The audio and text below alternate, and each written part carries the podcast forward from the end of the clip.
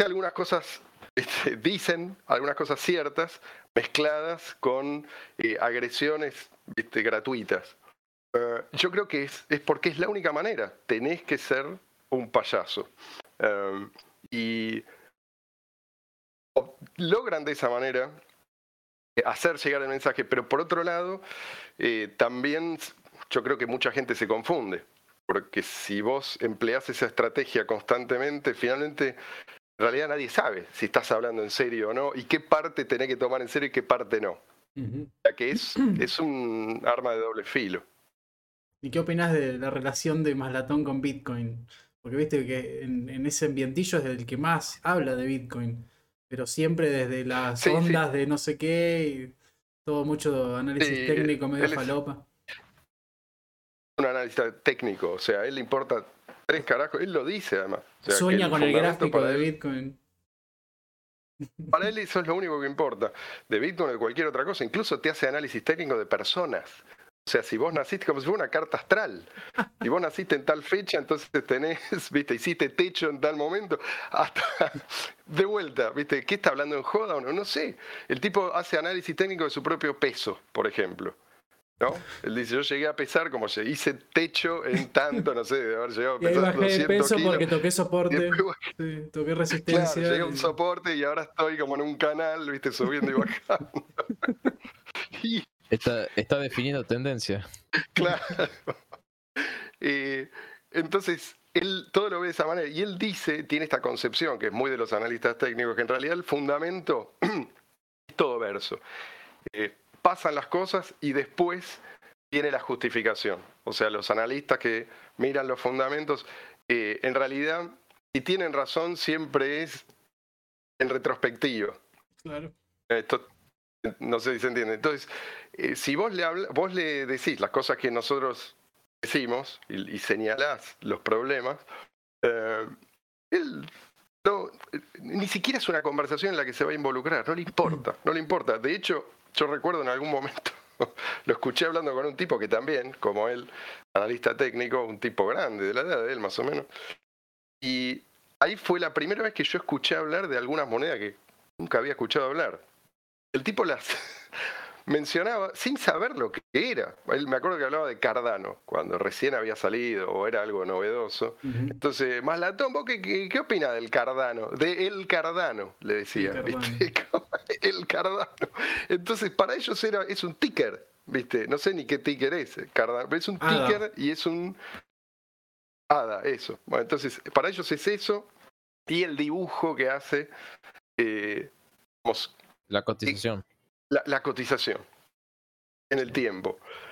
Eso es todo lo que miran.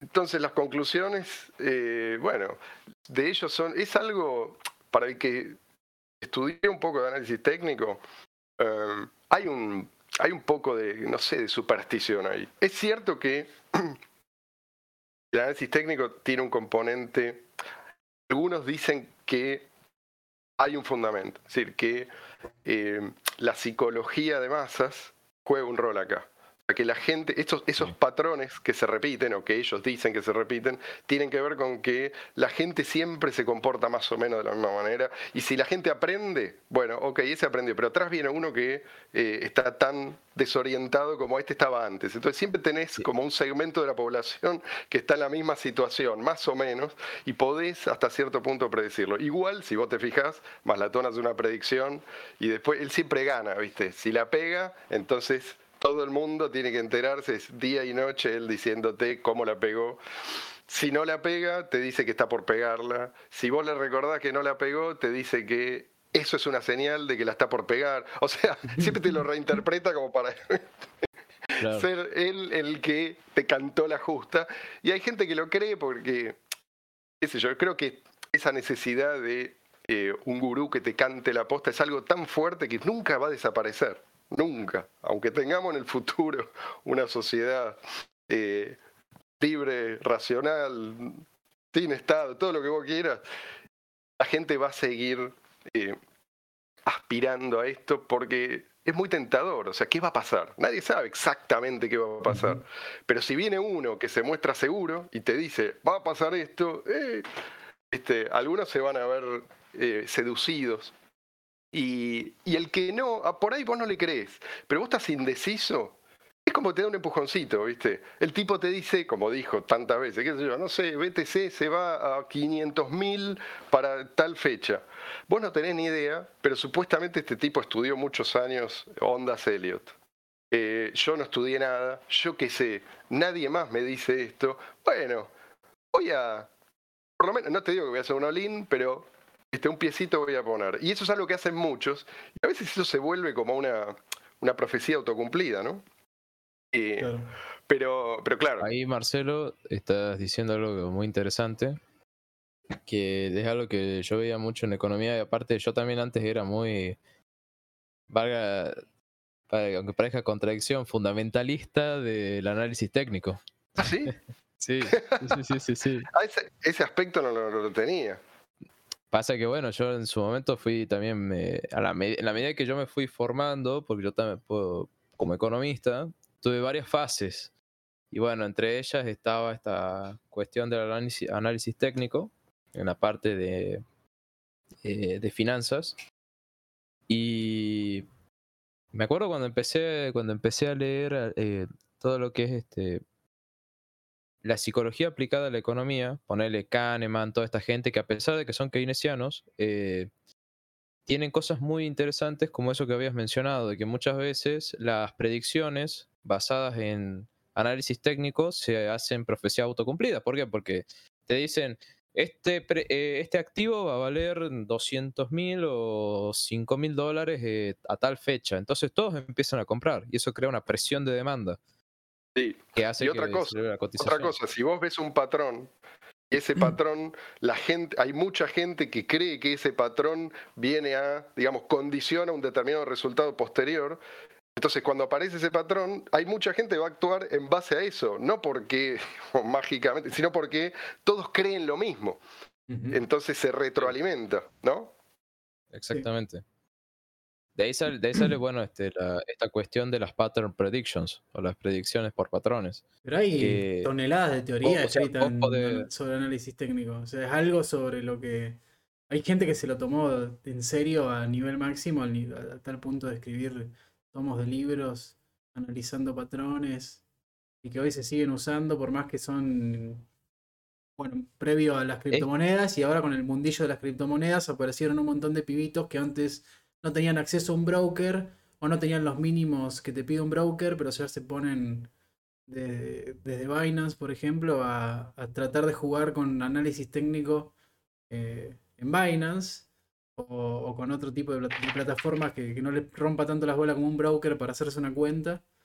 Y están haciendo análisis técnico sobre Dogecoin y cosas así que vos decís, esto como el límite de lo, del absurdo en cuanto a, a finanzas, ¿viste? Como esto no es finanza, esto es toda una ficción extraña en la que un, número de, pobres niños ingenuos se cree, se cree que se convirtió en inversor de un día para el otro. Y está, de repente está haciendo análisis de con Fibonacci sobre Shiba, ¿viste? Como que... Pasa que el analista... Sí, perdón. Eh, lo que, que ahí este, una cosa muy interesante que creo que es lo que te lleva muchas veces a, alabar el análisis técnico cuando sos una persona que, que, no conoce sobre este mundo, que no ha indagado sobre otras opiniones o que no se pone a pensar en profundidad lo que significa, es poder hacer futurología. O sea, la, mayor preocupación de las personas eh, generalmente es lo que va a pasar eh, en el futuro. Entonces, de golpe te aparece el análisis técnico, que ahí está el componente este supersticioso que dice Marcelo, de, mirá, puedo predecir el futuro, puedo saber qué va a pasar y puedo saberlo con exactitud. Y entonces las personas como que se sienten atraídas. Es muy... es, por la misma razón que se sentían atraídos por una pitoniza, qué sé yo, eh, milenios atrás. Pero también por eso es que, digamos, que el cerebro humano no cambió gran cosa en los últimos siglos, pongámosle, es que estos tipos insisten en que esos patrones funcionan. ¿sí?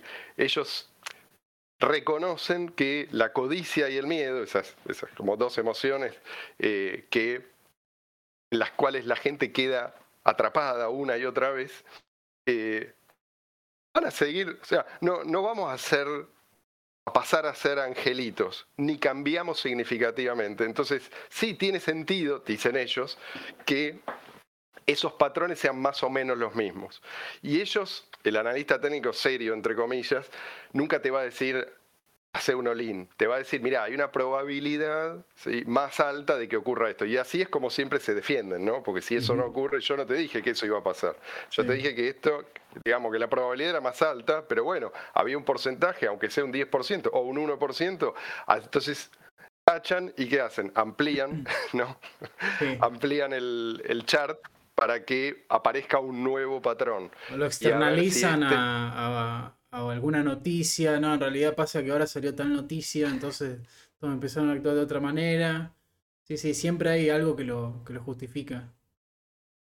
Sí, sí, de hecho es algo que Maslatón hace muy a menudo. Él dice, él siempre dice, no importa, las noticias no importan, el que mira las noticias es un boludo, pero cuando la, digamos, el vaticinio de él no se cumple, él te dice, pero mira lo que pasó, mira lo que anunciaron, qué sé yo.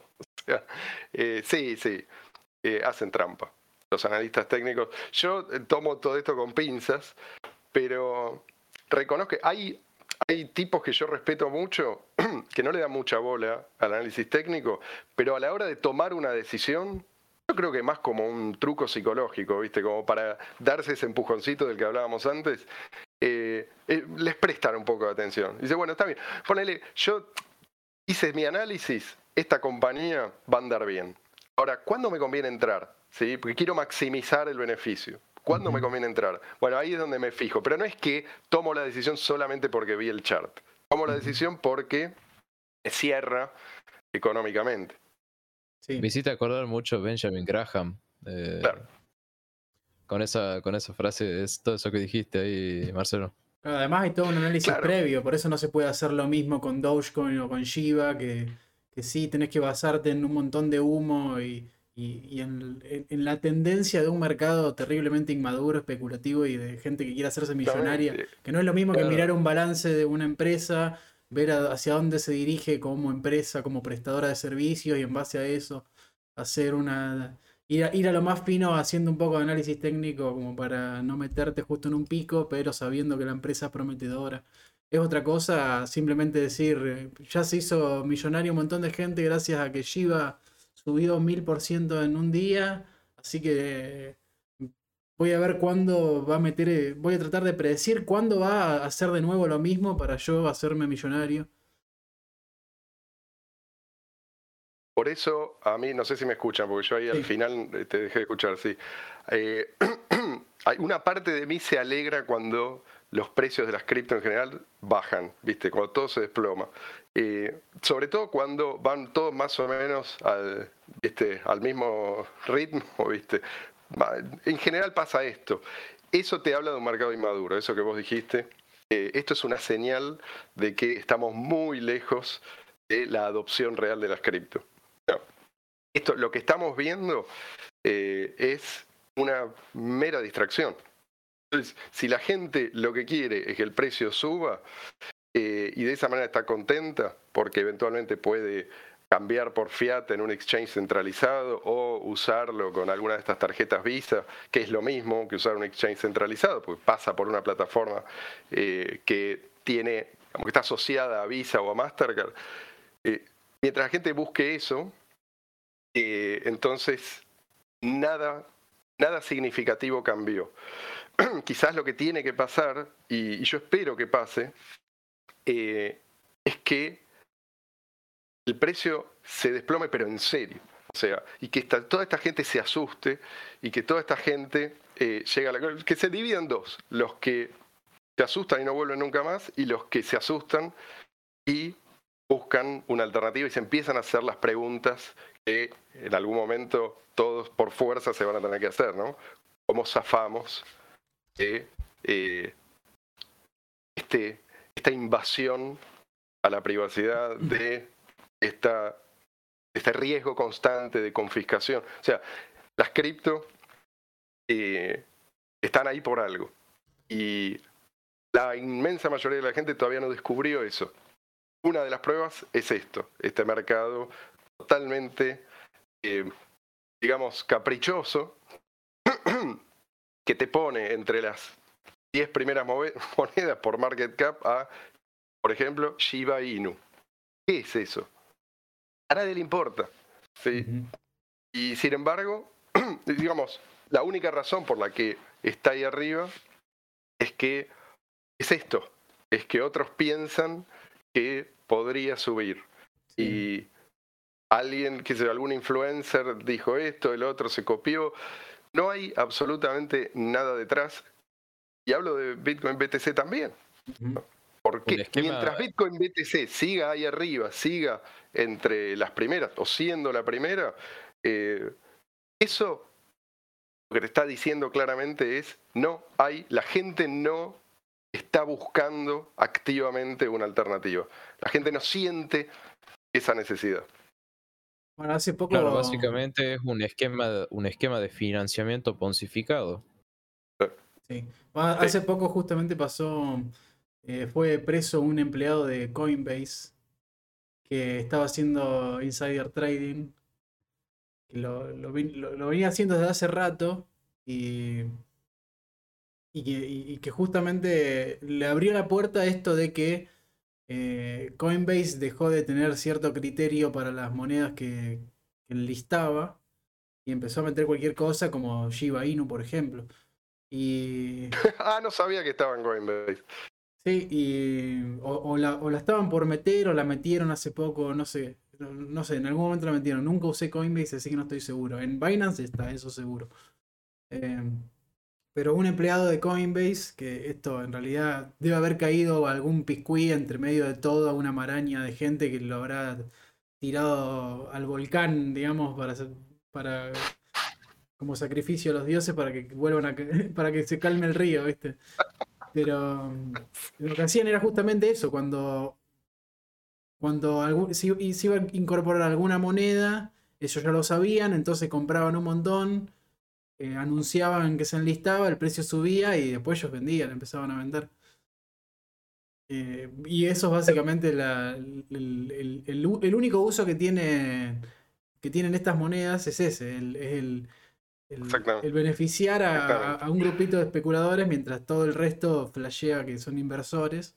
En realidad es, justamente crear círculos, ciclos de Ponzi que, que vuelve millonario a gente que solamente, solamente a la que tiene o mucha suerte o que maneja alguna información, pero al mismo tiempo porque hay un mercado completo permitiéndole que, de alguna manera, siguiéndole el juego. ¿eh?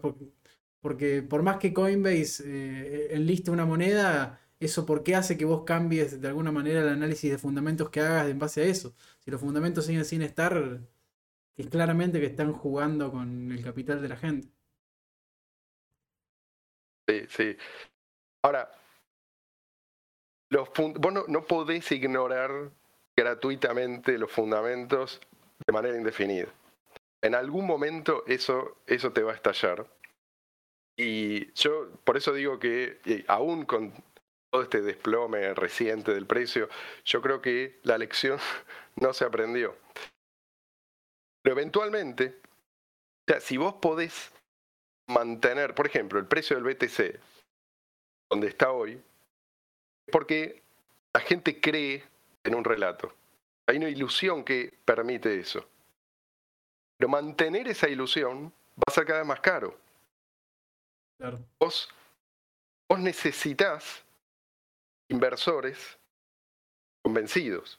Ahora, si a vos lo único convencido, si, si a vos lo único que te convence es el precio bajó o el precio subió, qué sé yo, y no sabes en lo que estás invirtiendo, en algún momento, porque acá no estamos, quiero aclarar, no estamos hablando en contra de los inversores, estamos hablando en contra del inversor que llega y elige a ciegas o elige en función de eh, un criterio misterioso, como en el caso de, los analistas técnicos, o porque se lo dijo tal, o porque le fue bien a cual, o porque un influencer hizo un lindo video. O sea, mientras la gente se guíe por estas cuestiones, eh, vamos a tener, vamos a, vamos a seguir viendo lo mismo, o sea, vamos a seguir metidos en este ciclo. En algún momento estuvimos cerca de salir de ese ciclo. Pero, pero bueno, ya sabemos lo que pasó. O sea, no, no, no podemos esperar tampoco que del otro lado no hagan nada. esto es exactamente lo que quiere el establishment de las cripto. Se queden en exchange centralizado y si salen, que nunca se muevan o que se muevan lo menos posible o que sea algo marginal.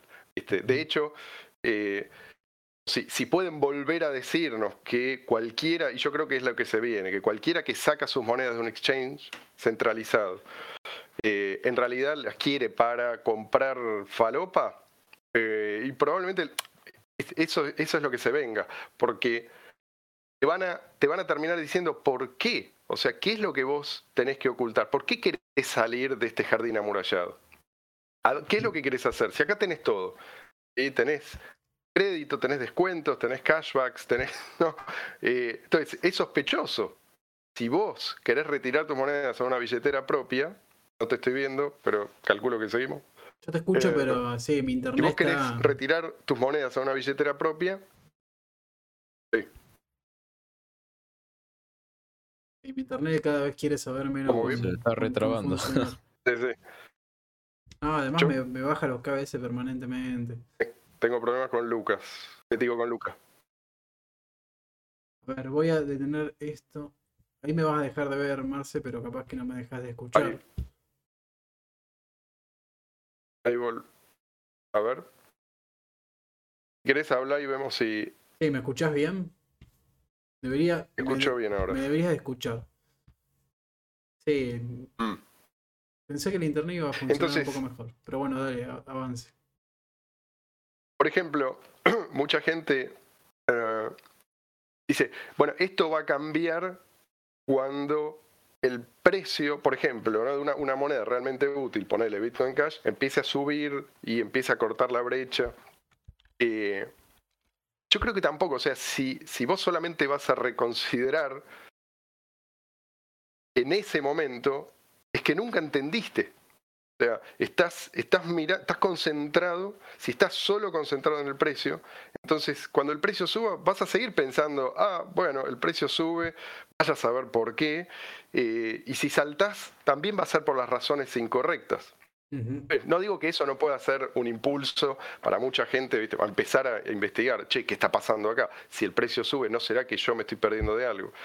Pero sigue siendo eh, sigue siendo prueba de que la gente no está concentrada en lo importante. Y lo importante que es construir una economía paralela, ni siquiera construir, o sea, fortalecerla. Fortalecer esa economía paralela, que uno lo dice y suena, viste, bueno, yo estoy, estoy en un proyecto. No es, no es algo muy distinto a lo que, por lo menos en este país, todo el mundo hace de, en mayor o menor medida, de una u otra manera. ¿sí? Es una red de personas que comercian libremente. Pero claro. Eh, que por ejemplo vas y le compras al almacenero, al verdulero, al panadero, lo que sea, sin pedirle factura. Por ejemplo. Por ejemplo. Sí. Y, tantas otras interacciones de ese tipo. Ellos saben, eh, esto es, no es ningún secreto, es prácticamente la norma por lo menos para el comerciante que no es un gigante que está constantemente bajo monitoreo. Es la norma. Pero, pero ¿qué pasa? Si vos no tenés buenos instrumentos, es muy limitado lo que se puede hacer. Hoy en día, el, digamos, el ideal agorista es algo que realmente se puede cumplir. No, en, un pasado mm, reciente y seguía haciendo algo, ¿viste? Y siempre nos preguntábamos, bueno, está bien, pero ¿viste? dame el paso a paso, porque no entiendo, ¿cómo hacemos? Entonces te metían que vamos a usar monedas de plata y ¿viste? para las transacciones pequeñas y monedas de oro. Bueno, está bien, sabemos que eso impone límites, eh, eh, os hacen imposible que en una, no, no te digo que no sirve para nada, pero eh, no podés aspirar a construir hoy en día una economía. Y hoy en día ni siquiera hace falta estar todos en el mismo lugar. Eh, estas, estas redes eh, gracias a, esta tecnología que tenemos, no, no, se detienen en, ninguna frontera. Lo que nos estaba faltando era una moneda que no se detuviera en ninguna frontera. Esa era la pieza que nos faltaba. Sí, vos sabés que lo, acabas, de decir exactamente como lo como se lo estaba contando yo a una amiga hace poco. Que en todo el proceso de como de alguna manera mental de tratar de ver cuáles serían las piezas, ¿viste? Como, como quien lo piensa más de manera política, trata de buscar algún candidato perfecto o algún armado. Cuando todo eso dejó de tener sentido, o sea, hace rato, eh, y de alguna manera tuve que, que empezar a pensar desde otro método. Cuando encontré, porque primero encontré Bitcoin BTC, pero no lo veía actuando, entonces no me transmitía que era como la ficha que me faltaba. Pero con Bitcoin Cash, cuando, sobre todo cuando lo empecé a usar y que ahora que me acostumbré todo, todo lo demás se me hace terriblemente ridículo y, tosco, lento. Y es justamente eso es lo que yo creo que tiene que, terminar causando, es de alguna manera una transformación en el, comportamiento y en, y en la cultura, porque eh, por lo menos en cuanto al uso de, en cuanto al reflejo de la cultura en el uso de la tecnología, que básicamente que se masifique ese sentimiento de incomodidad que eh, seguramente nos da a todos nosotros cuando alguna plataforma me, pide un dato. Ya sabiendo que, no es necesario, ¿viste? Y que, y que, mm, que, podría hacerse todo de manera anónima con otro tipo de, tecnología y otro tipo de, protocolos. Eh, de a poco ya, por ejemplo, el, tener que poner el, tener que poner mis datos para hacer una transacción ya es, eh, me resulta algo incómodo y, como que de, alguna forma eso me lleva a querer buscar que más gente eh, use Bitcoin, sea Bitcoin Cash, para que de alguna manera terminemos todos conectados bajo ese mismo principio y que, y que se, nivele todo a ese mismo, en, ese mismo paradigma en el que el poner tus datos resulta cada vez más eh, innecesario y cada vez más incómodo, digamos, al, volver, al volverse algo cada vez más raro, es como puede llegar a ser una reconversión en el comportamiento de, la gente en cuanto a la tecnología. Y que de alguna manera también termina afectándolos económicamente porque van a pagar una fracción de, los impuestos, eh, aún, si siguen habiendo un montón de impuestos en su lugar. Solamente con, con salirse parcialmente del sistema en cuanto a sobre todo por la digitalización y el, enviar dinero a, otras provincias o a otros países. Es como que eso es lo que, realmente te cae la ficha de, de, en, qué, en qué momento estamos tecnológicamente y, a qué, hay que acostumbrar a los demás. Porque no hay vuelta atrás, no hay vuelta atrás. Después todo te parece ridículo, de verdad. En el video que en, el último episodio que hicimos de No hay almuerzo gratis, donde participaste vos, Luca, como invitado, eh, hablábamos una vez más de BTC y uno de los comentarios, me fijé hace un rato, era, che, ¿por qué ustedes qué, qué onda? ¿Viste? ¿Qué tiene esta obsesión con BTC? ¿Qué les pasa con BTC?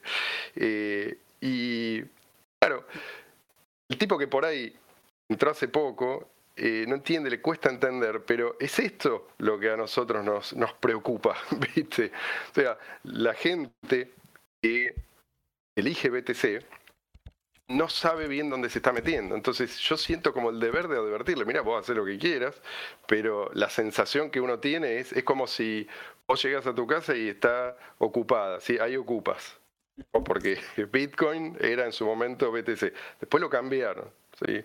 Vos decís, yo quiero Bitcoin, llego y hay otra gente que dice, no, esta no es tu casa, esta es mi casa y voy a hacer lo que yo quiera.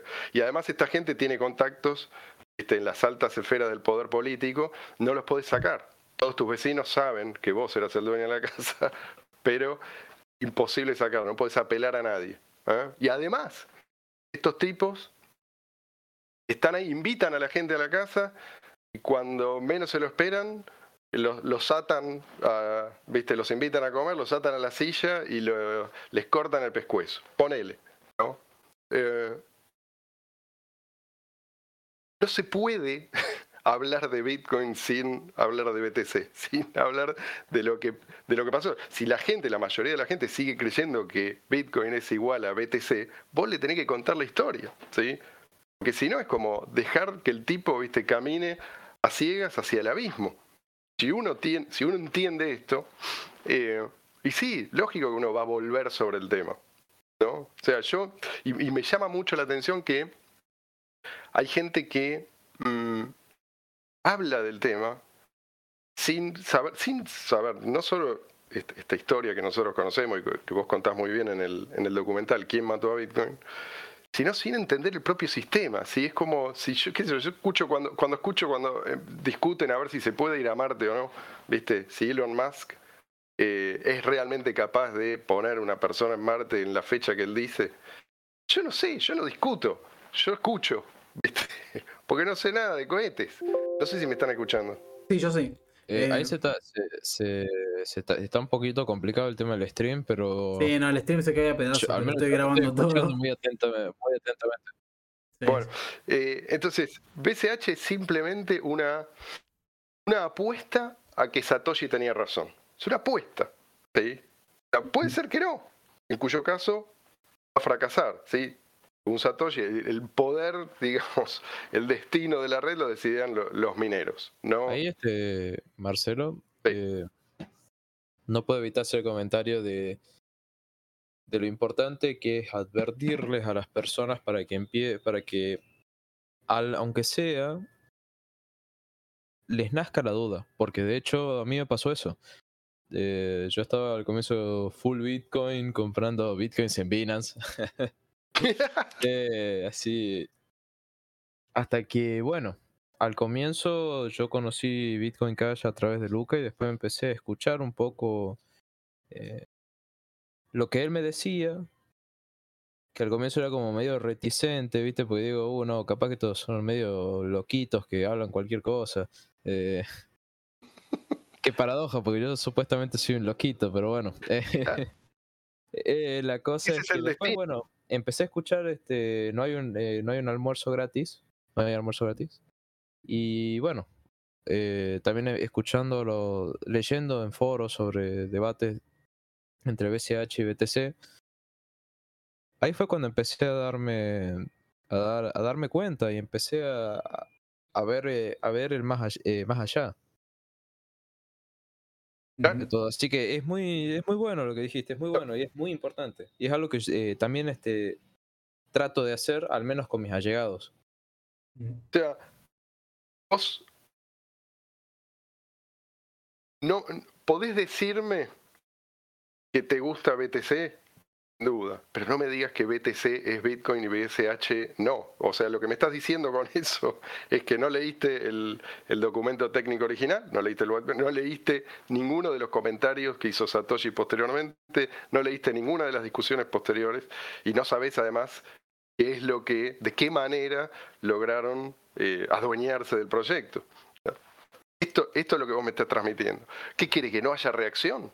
Obvio que va a haber reacción. Es más, eh, creo que hoy en día está más patente que nunca el hecho de que BTC no es Bitcoin.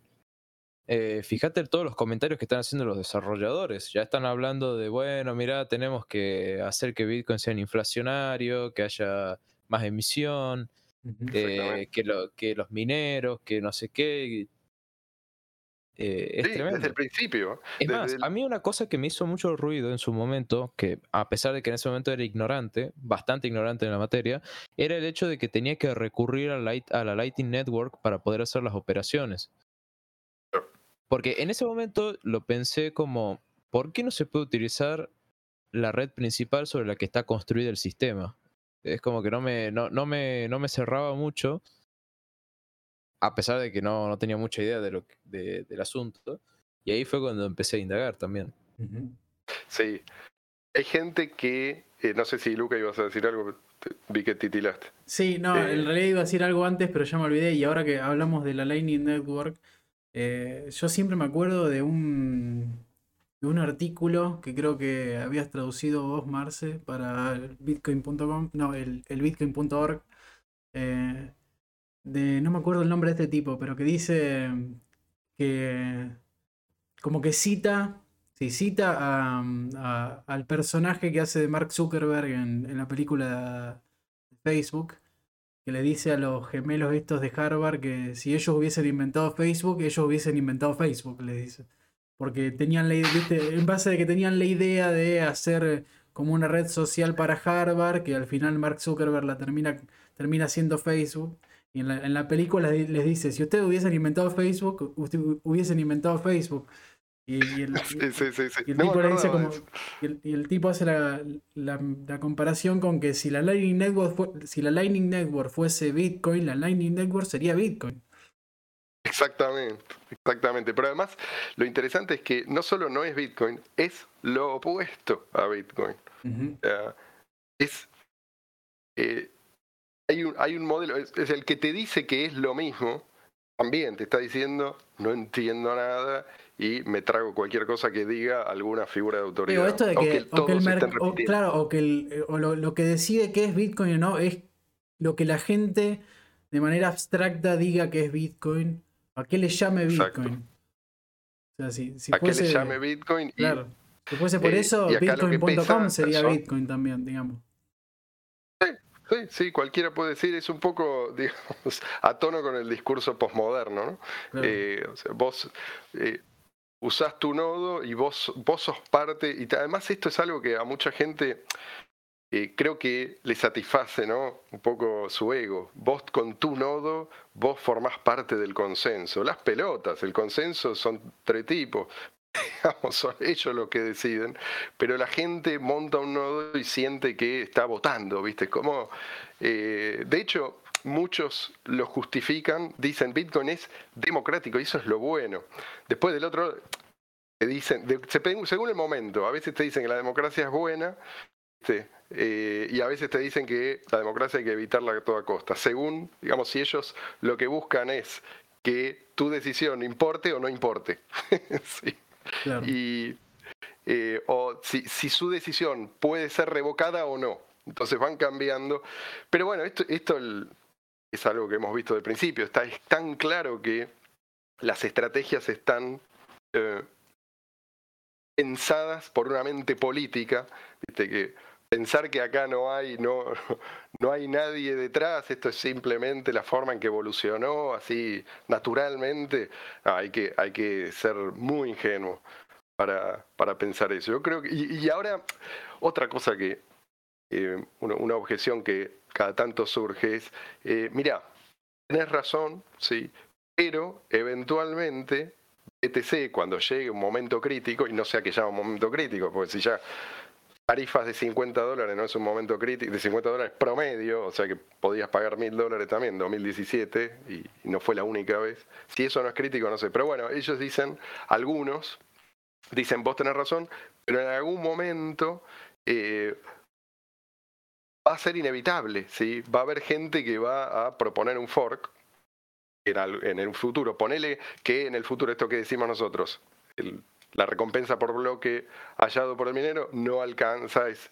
insignificante y los mineros empiezan a abandonar, se quedan sin poder de cómputo suficiente. Bueno, entonces va a haber un, hard fork y eso va a salvar a, BTC. A esta gente, otra vez, no aprendiste nada o no sabes nada. ¿Qué es lo que vos vas a tener que enfrentar? Si vos propones eso, más en el futuro, cuando estos ya están encaramados, imagínate lo que va a ser en el futuro vas a enfrentar propaganda en contra. O sea, a vos te van a decir que vos sos anti-Bitcoin. Los mismos que antes te decían, sí, todos juntos luchamos por un mundo con un Bitcoin de un mega porque eso eh, va a descentralizar la red, etcétera, te van a decir vos sos anti-Bitcoin. Vas a tener que lidiar con eso y te van a tachar de anti-Bitcoin en todos los medios. ¿sí? Vas a tener además una deuda técnica fenomenal. Toda la basura que que metió Blockstream en el código, eso no se saca de un día para el otro. Vas a tener que hacer todas las optimizaciones que, por ejemplo, en Bitcoin Cash se, se hacen periódicamente, vas a tener que hacerlas también, de un día para el otro. No se hace. Entonces, vas a necesitar, no sé, contratar a un grupo de genios de la programación y van a tener que estar laburando 24/7 durante años para estar a la altura del que fue optimizando para peer-to-peer Electronic Cash. ¿sí? Vas a tener además un efecto de red nulo. Y además, vas a tener ya para entonces, porque estamos hablando de, no sé, dentro de una década o más, un par de décadas, ponele, vas a tener gente, por un lado, acostumbrada a usar servicios custodiales, no lo vas a sacar de ahí jamás, sea Exchange, sea Lightning o lo que sea, ¿sí? con estos hubs hipercapitalizados o Lemon. O vas a tener gente ya acostumbrada a usar efectivo electrónico peer-to-peer. Entonces, eh, ¿qué chances vas a tener vos de sacar adelante ese proyecto? Cero. No hay manera. Además, si fuese, em, si fuese realmente algo, una alternativa fiable, ¿para qué querés? ¿Para qué querés la minería? Si, el, que haya muchos nodos chiquitos realmente es una respuesta, ¿para qué querés la minería en primer lugar? ¿Para qué querés la minería? Y además, si la respuesta es Lightning, ¿sí? También, ¿para qué querés la minería? Si Lightning se puede usar sin, sin cadena de bloques, vos podés tranquilamente divorciarla. Esto no es una fantasía, yo creo que eso en el futuro va a pasar sí o sí. Eh, pero aunque no se haga del todo, vos podés tener a la gente eternamente en Lightning Network usando estos eh, hubs, estos supernodos super capitalizados eh, que van a ser, ponele, tres o cuatro, por los cuales todos van a tener que pasar. Eh, y de vuelta, ¿para qué quiere la minería ahí? O sea, en algún momento estas cosas se van a plantear. Che, muchacho, dale. Eh, ya está, ya logramos nuestro objetivo. La gente se olvidó de para qué. Ya la gente ni sabe quién es Satoshi Nakamoto. Bueno, ahora saquemos la alfombra de abajo, ¿viste? Y los dejamos a todos eh, en esa segunda capa. Como, decirte, la gente, la gente sigue usando los billetes y en ningún momento va a extraer el oro de las bóvedas.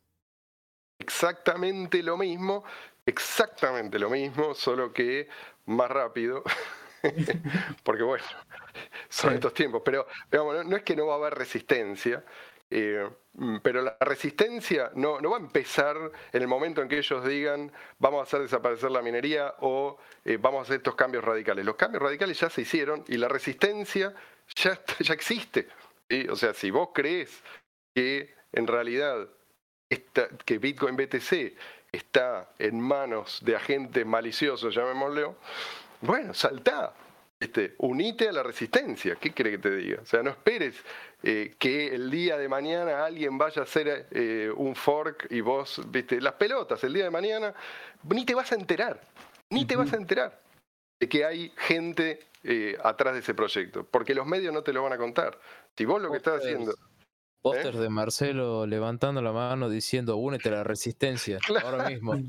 Exacto, pero es ahora, no es dentro de 20 años cuando, o 10 o 20, cuando sea, cuando estos problemas que nosotros anunciamos empiecen a ser palpables para todo el mundo.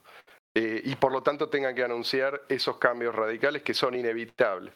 Eh, es ahora, o sea, la revolución es, yo creo que tenemos que reconocer ¿viste? y amigarnos con la idea de que va a ser algo no violento, gente que tiene estas fantasías sangrientas, ¿viste? No, eh, no va a ser así. eso no va eh, al revés, vamos a retroceder casilleros. Y va a ser silenciosa, además. Tengo que agradecer que tenemos BCH hoy en día, porque eso no era algo que estaba asegurado. En su momento eh, fue casi milagroso poder zafar, porque ustedes no sé si, saben cómo, o la, línea de tiempo, cómo se dieron los acontecimientos, pero estuvimos muy cerca de no tener un fork en el momento en que importaba hacer el fork, porque ya un poco después iba a ser mucho más complicado. No, no quiero entrar en detalles, pero tiene que ver con algo técnico, con no sé si se acuerdan de esto de Segwit y Segwit 2X, qué sé yo. El 90% del poder de cómputo estaba atrás de un aumento eh, del límite al tamaño de los bloques en un momento. Y como esto lo decidían, se comprometieron los Blockstream, los programadores de Blockstream comprometieron a esto, después fallaron, no, eh, nunca hicieron ese parche, y nos quedamos con BTC con Mega. Pero eso fue una movida justamente para evitar el fork. Ellos dijeron, quédense tranquilos, eh, vamos a aumentar el tamaño de los bloques, y al final no lo hicieron, justamente para que no hubiera fork. Perdón, pero la, igual. la idea era eh, a ver si tiene sentido. el, argumento era agrandar el tamaño del bloque y al mismo tiempo para que eh, no pese tanto agregar set width. Era como algo así. Exacto, o sea, para era como más eficiente por otro lado, sí. Eh, se, buscaba mm, de alguna manera llegar a un acuerdo ¿sí? para los que seguían el modelo original. Esto de Segwit y Lightning era toda una boludez, pero decían, bueno, está bien, vos querés meter eso, mételo, pero por lo menos ¿sí? incrementa el tamaño a dos y la idea, incluso de Adam Back, el fundador de Blockstream, era, y él lo propuso, era hacer dos 4.8 lo llamó y después reevaluar. O sea, subir a 2, al año siguiente creo a, a 4 mega y después a 8 mega. Palabras de Adam Back. Es más, yo esto lo conté, pero lo vuelvo a decir porque yo te juro que me lo... Son todas cosas que me acuerdo, ¿viste? Eh, y claro, la gente no, no lo sabe porque en los medios controlados esto se fue de todo por un agujero negro. Pero uno de los developers principales de Bitcoin Core, que es uno que se retiró hace poco. Puta, nunca me acuerdo el nombre.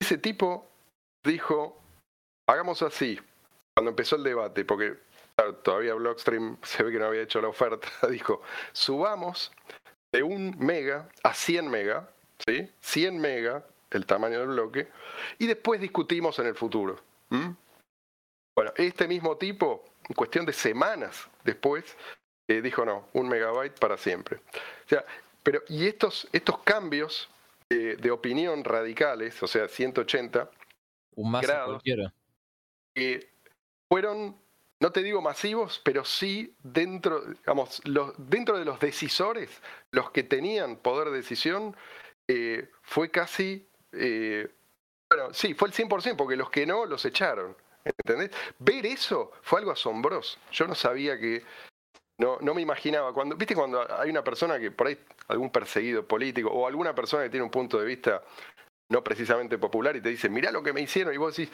¿no estará exagerando? ¿No? Porque antes de esto yo realmente no creía que era posible que, se salieran con la suya, con este tipo de maniobra. De hecho, una de las, de las objeciones es que Blockstream en realidad es como una pequeña porción de un gran número de desarrolladores y que en realidad Blockstream no tiene ningún no tiene ningún control especial por sobre el código y que no tiene ningún poder de decisión sobre detalles tales como el tamaño del bloque. Claro, pero el tema es que el, el código, eh, eso, eso lo sí, siempre lo dijeron. Lo importante acá es quién, quién es la persona. O sea, vos tenés que pagarle a una persona clave, porque aparecer como eh, alguien que hizo algún aporte eso es muy fácil, vos, qué sé yo, le cambias, hiciste una traducción, por ejemplo, a un idioma eh, o alguna corrección, vas a aparecer, ¿sí? como alguien que hizo un aporte. Eso no quiere decir que Blockstream, viste, te tiene su nómina.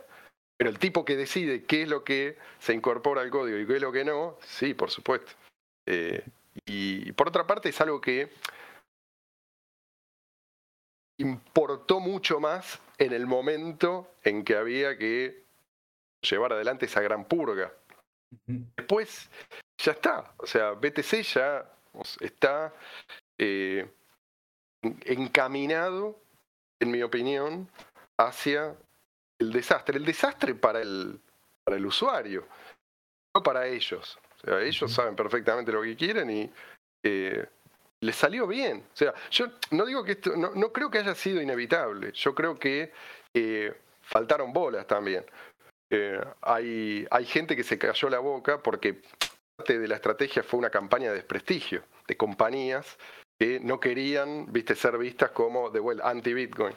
Entonces, hay muchos tipos, incluso eh, uno de los fundadores de Coinbase. En su momento decía, chicos, ¿qué estamos haciendo? O sea, no, Bitcoin tiene que escalar. Incluso te digo más, otro, eh, que podés buscar los tweets, los vas a encontrar. Eh, Wences, Wences Casares. No sé quién es. Discutiendo.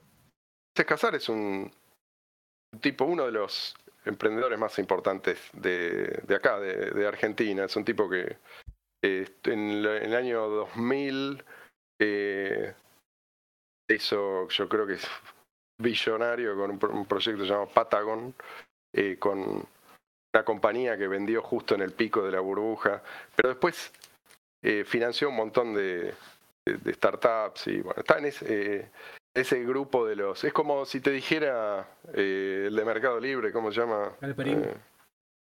claro, una cosa así. Está a ese nivel. Em, y, el tipo discutía y, argumentaba, después se cayó la boca. Entonces, ¿por qué se cayó la boca? Y bueno, mirá lo que le pasó a Roger Ver y te vas a dar cuenta.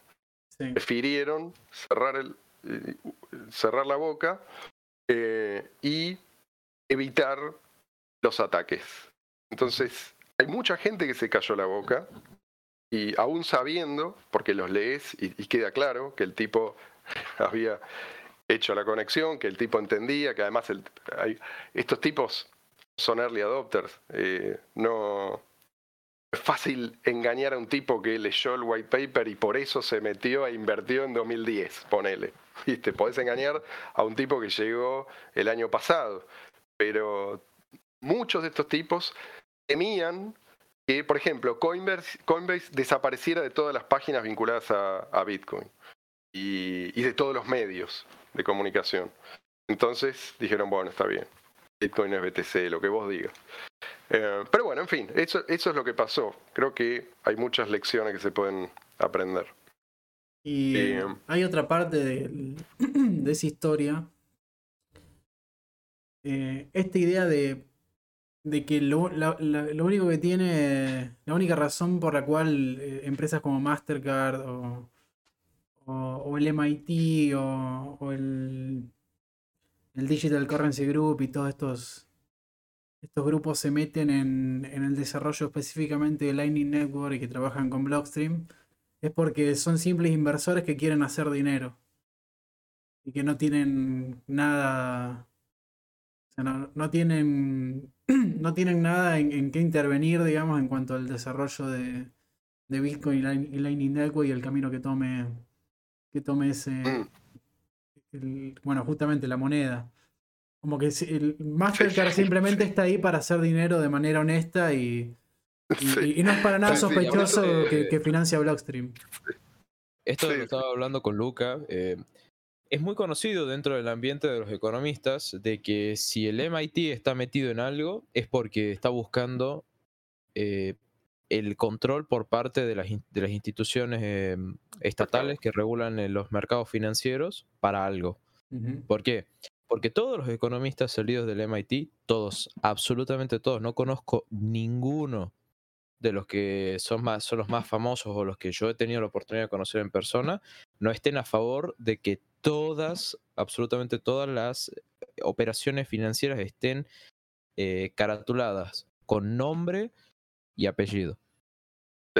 Y que se pueda saber todo, montos, pero absolutamente todo. Tienen una enfermedad con el tema del control esa gente. Y eso es algo que, por ejemplo, eh, suscita grandes debates entre universidades, porque vos tenés universidades que son más eh, del palo de la privacidad dentro de lo que son las, operaciones financieras, pero en cambio después tenés institutos como el MIT que no.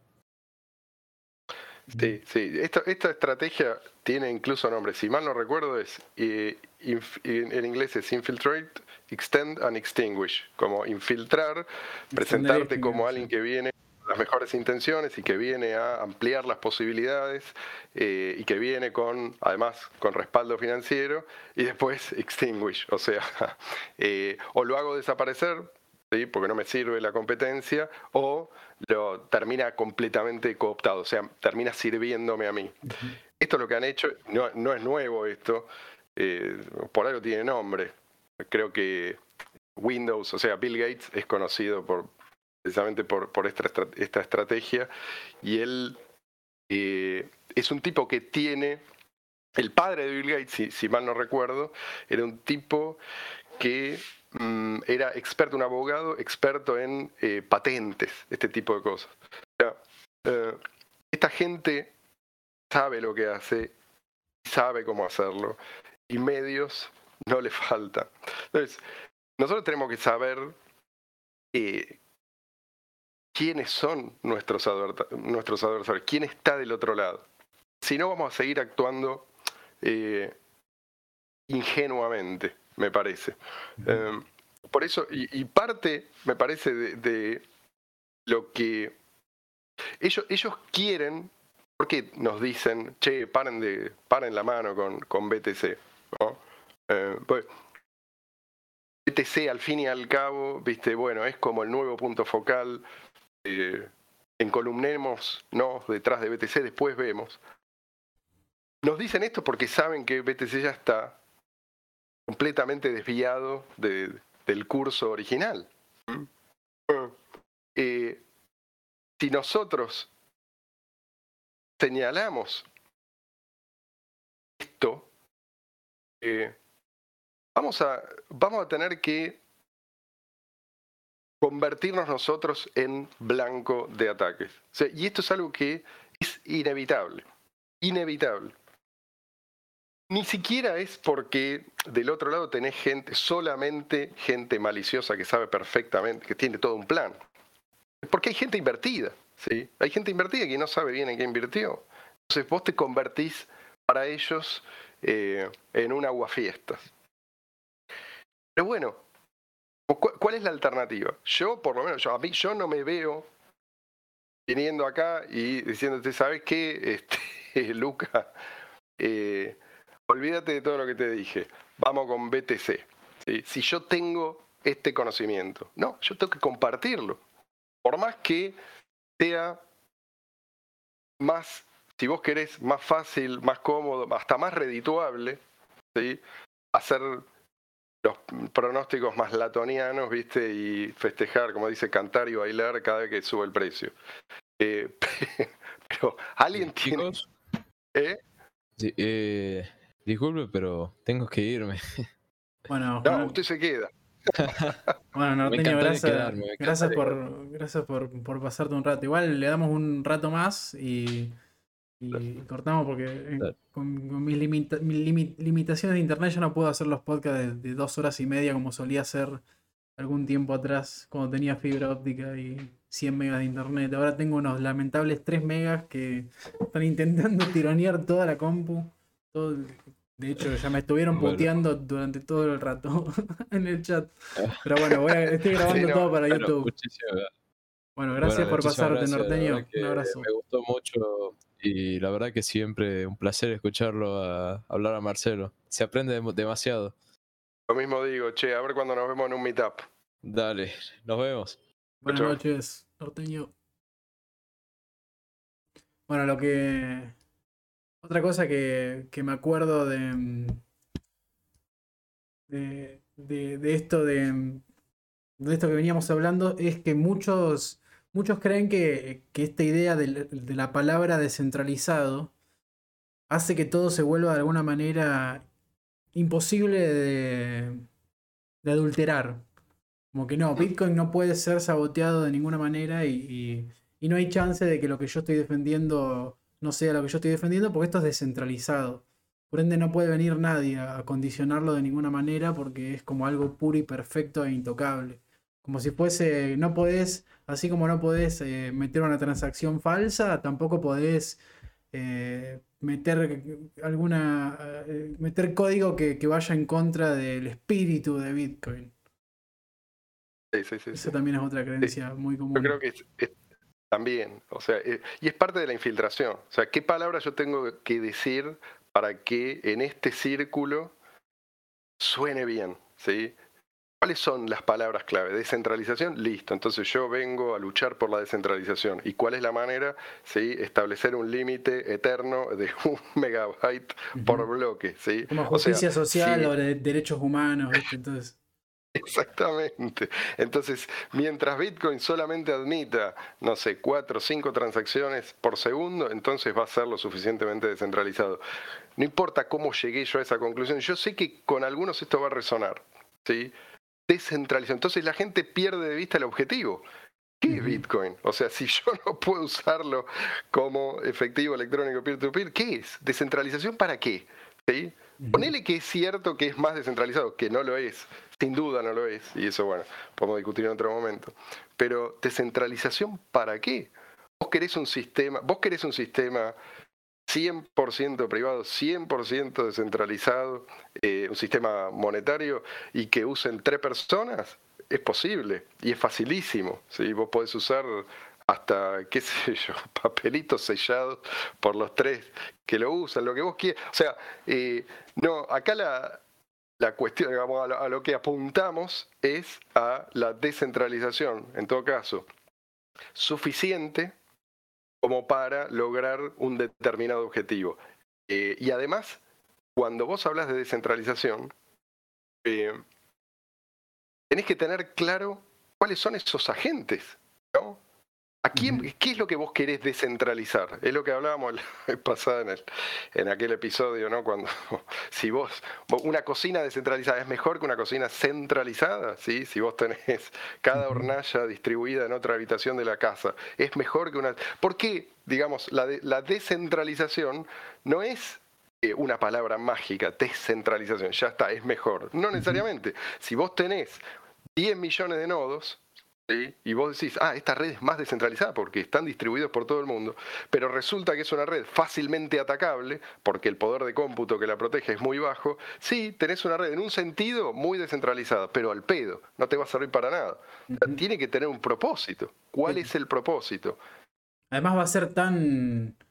Porque está el argumento este de que tiene que ser pequeño el tamaño del bloque para que no crezca la cadena de bloques y cualquiera pueda almacenarla y, correrla en, un, en un setup con pocos recursos, incluso hasta con mal internet. Pero los mismos y más, o más recursos va a tener un atacante, o sea que no tiene, no tiene sentido, porque vos bajás la dificultad para, para tener tu nodo y los precios, pero también para tener nodos maliciosos. Por ende, no, no va a ningún lado. Exacto, es lo que, es lo, es lo que dice One More Juan, que todos vamos a ser a la vez usuarios y mineros, se va a acabar la dicotomía, esto así en estos términos lo pone. ¿Qué quiere decir eso? O sea, que los que tienen los recursos te van a aplastar, o sea, te van a reescribir la cadena de bloques eh, con dos pesos, ¿sí? Porque vos vas a tener una cadena, una cadena protegida por jovistas. ¿sí? Si vos con tu teléfono celular vas a minar eh, y eso va a ser suficiente para vos y, va a ser redituable, bueno, quiere decir que, eh, estás, ya estás en una red vulnerable. Pero bueno, este, este, es el tipo de cosas que la gente no se pone a pensar. Pero no ponerse a pensar en estas cuestiones no significa que, bueno, el problema desaparece. El problema sigue ahí y, y va a ser cada vez peor. Y que eh, acá vamos a estar para recordarle a la gente y le vamos a decir, ya te dije, eh, pero lo digo en chiste, a mí no me interesa. Eh, que no me interesa que la gente recuerde que yo lo dije primero. A mí me interesa que la gente ahora, la mayor cantidad de gente posible, se dé cuenta de que esto es inexorable, o sea, que esto no es opinable, ¿sí? O sea, que lo que hicieron con Bitcoin es convertirlo en un sistema que no tiene manera de sostenerse a largo plazo. Por lo menos, vamos, no puede funcionar como efectivo electrónico peer-to-peer a largo plazo. Ni siquiera mal, o sea, ni siquiera puede funcionar eh, mal con tarifas altas. O sea, eh, tendrían que ser tan altas que sería ridículo imaginarlo nada más. ¿sí? No, no, porque si vos me decís, bueno, está bien, pero la gente por ahí va a estar dispuesta a usar, como es, una, es la red más utilizada, el efecto de red está ya más ampliamente desplegado, entonces la gente va a estar dispuesta a pagar 5 dólares, 10 dólares, 15 dólares, 50 dólares, sí, pero 10 mil dólares o el equivalente a 10 mil dólares de hoy por una transacción, no. Bueno, entonces, pero eso es, hacia eso vamos inexorablemente, ¿sí? O bien a eh, cero minería y eh, proof of stake o exclusivamente eh, Lightning Network, core inflación, o sea, a una moneda fiat igual a la que conocemos o aún peor. Tengo un argumento que capaz que ya lo, ya lo escuchaste, que es que querer que todo el mundo tenga acceso a la cadena de bloques es de comunista. Es como querer algo universal, así como decirte salud para todos. Como que es algo comunista. ¿Te dijeron eso alguna vez? querer que todos... Bueno, yo lo que diría es, eh, a ver, si vos estás pensando en una moneda, cuanta más gente la usa, mejor. ¿sí? Esto es como decir, querer que todo el mundo, sí, sí, que el gobierno de Estados Unidos quiera que todo el mundo use pesos es comunista, eh, dólares. Es como, no, o sea, es conveniente. Querer, si yo tengo oro, querer que todo el mundo use oro, ¿sí? es comunista. ¿Sí? Querer que todo el mundo descubra las propiedades monetarias del oro es comunista. No, o sea, ojalá todo el mundo pudiera eh, tener acceso a oro y ojalá ese oro fuera teletransportable, ¿sí? y ojalá el oro tuviera una emisión eh, completamente predecible y limitada como, como Bitcoin. Entonces, no es eh, lo que es, sí es un planteo comunista, es todos, absolutamente todos, tienen que tener su propio nodo. Eso es justo, ¿sí? Si yo soy un, niño ugandés, tengo que tener mi propio nodo y tengo que acceder por muy poco dinero, porque eso es justicia social. ¿Para qué? Para que eh, cinco billonarios usen una red restringida para todos los demás. Con nada menos que con una cuota de mercado, además. Una cuota máxima de mercado, ese es su método. Y después el comunista eh, resulta ser el que, el que deja eso librado a, a los poderes del, mercado y de la innovación. Exacto, pero además uno no dice que todos accedan o que todos la usen. Lo que yo digo es que no haya barreras artificiales, nada más. Si vos querés usarlo y tenés los, los, medios para usarlo, pues si vos estás, qué sé yo, probablemente si, si, naciste en una villa miseria de Uganda, no vas a tener posibilidad de usar Bitcoin. Eh, pero en el momento en que accedes a la tecnología suficiente como para usarlo, listo. Lo que vos tenés que tener es tus claves privadas, ¿sí? tu llave, nada más, no un nodo Lightning. Eh, eso es justamente la manera de hacer creerle a la gente eh, que está participando, que eso es el comunismo. ningún país comunista te dice nosotros somos totalitarios. Ellos te dicen somos un, el país, somos un país libre, democrático, popular, todo esto. esto es lo que se venden a la gente. Vos participás con tu nodo. Ah, pero yo quiero usar la cadena de bloques. No, no, no, no. Para, para eso es para la, digamos, el politburó.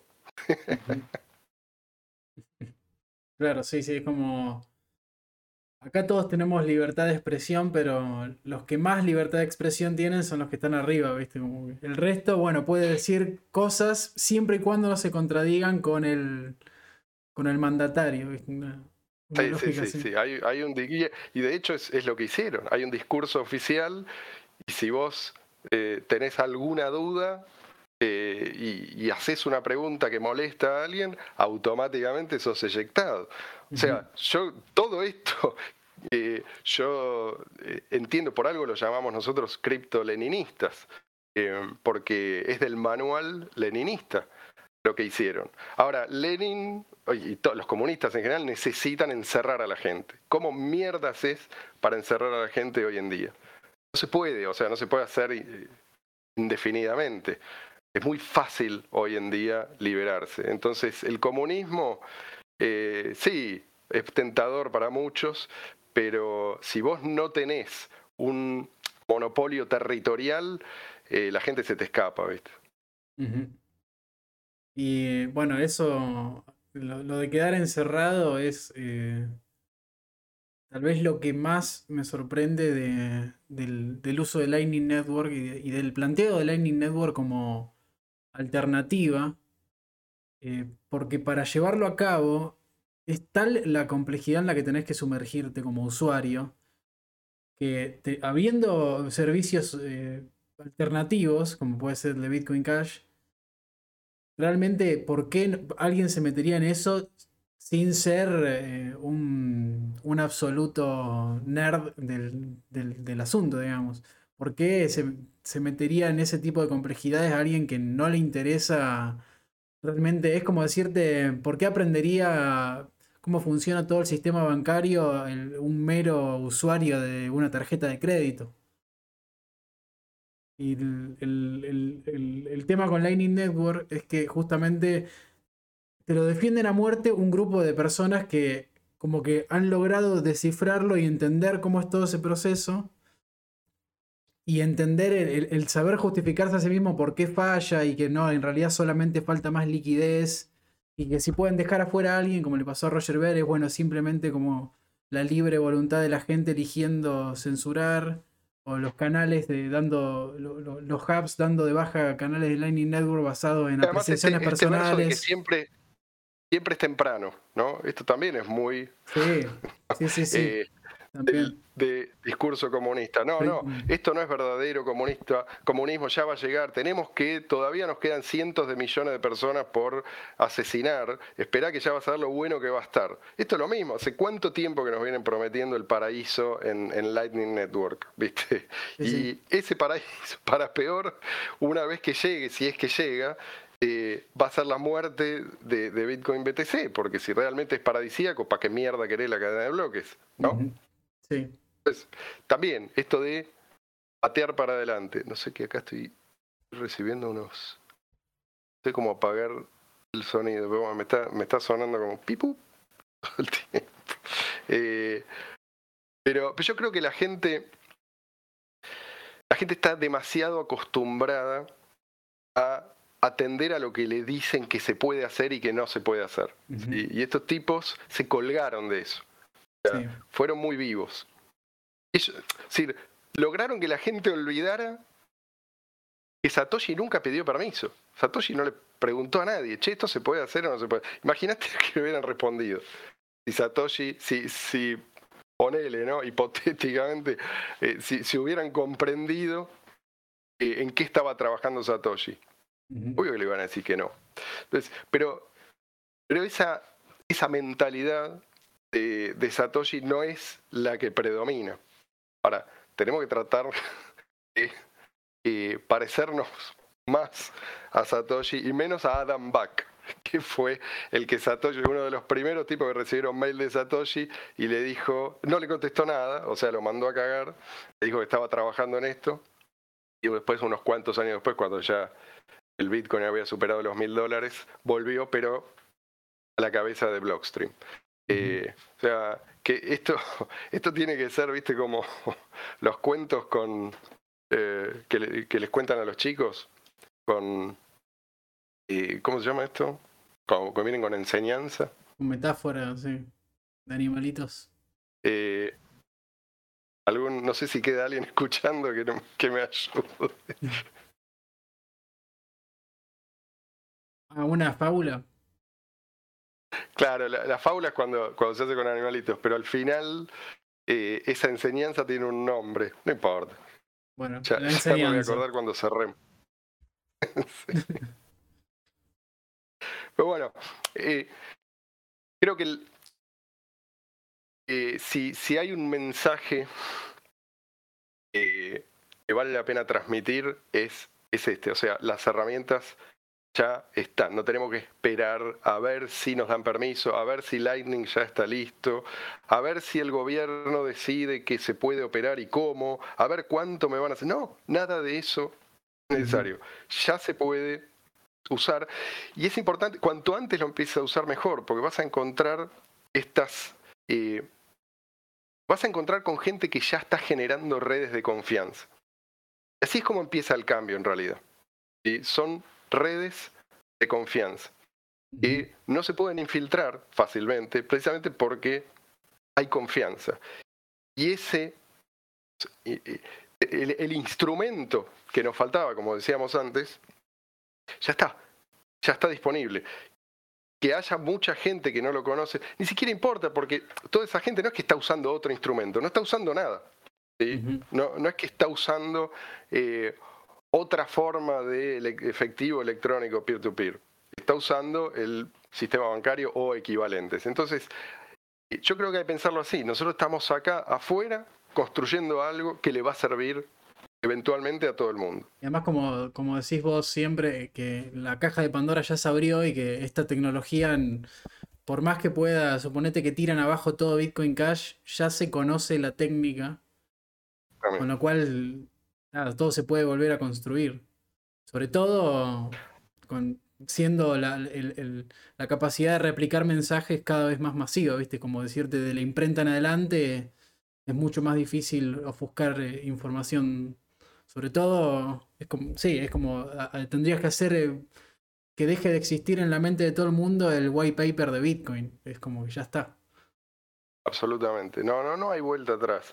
O sea, yo entiendo a los que eh, tienen miedo de que, o sea, o ven tendencias peligrosa, si consideran que la civilización está en peligro. Puede ser, puede ser que tengan razón, pero aún si la civilización está en peligro y aún si la civilización está al borde del colapso y aún si va a colapsar, eh, hay cosas que no se van a perder. Y vamos, si, si nosotros como humanidad, digo, no, no, no pudiéramos corregir el rumbo, habríamos llegado nunca a donde estamos ahora. Es decir, hay, sí, puede ser que haya un ciclo y puede ser que, incluso te digo más, puede ser que eso no lo veamos nosotros. Pero esto de la revolución lenta, silenciosa, creo que es importante asumirlo para psicológicamente, ¿sí? como una manera de enfrentar el día a día. Después si tenés una sorpresa, Después si de golpe se viraliza el uso, la gente se da cuenta, porque estas cosas nunca se sabe, ¿viste? nunca se sabe.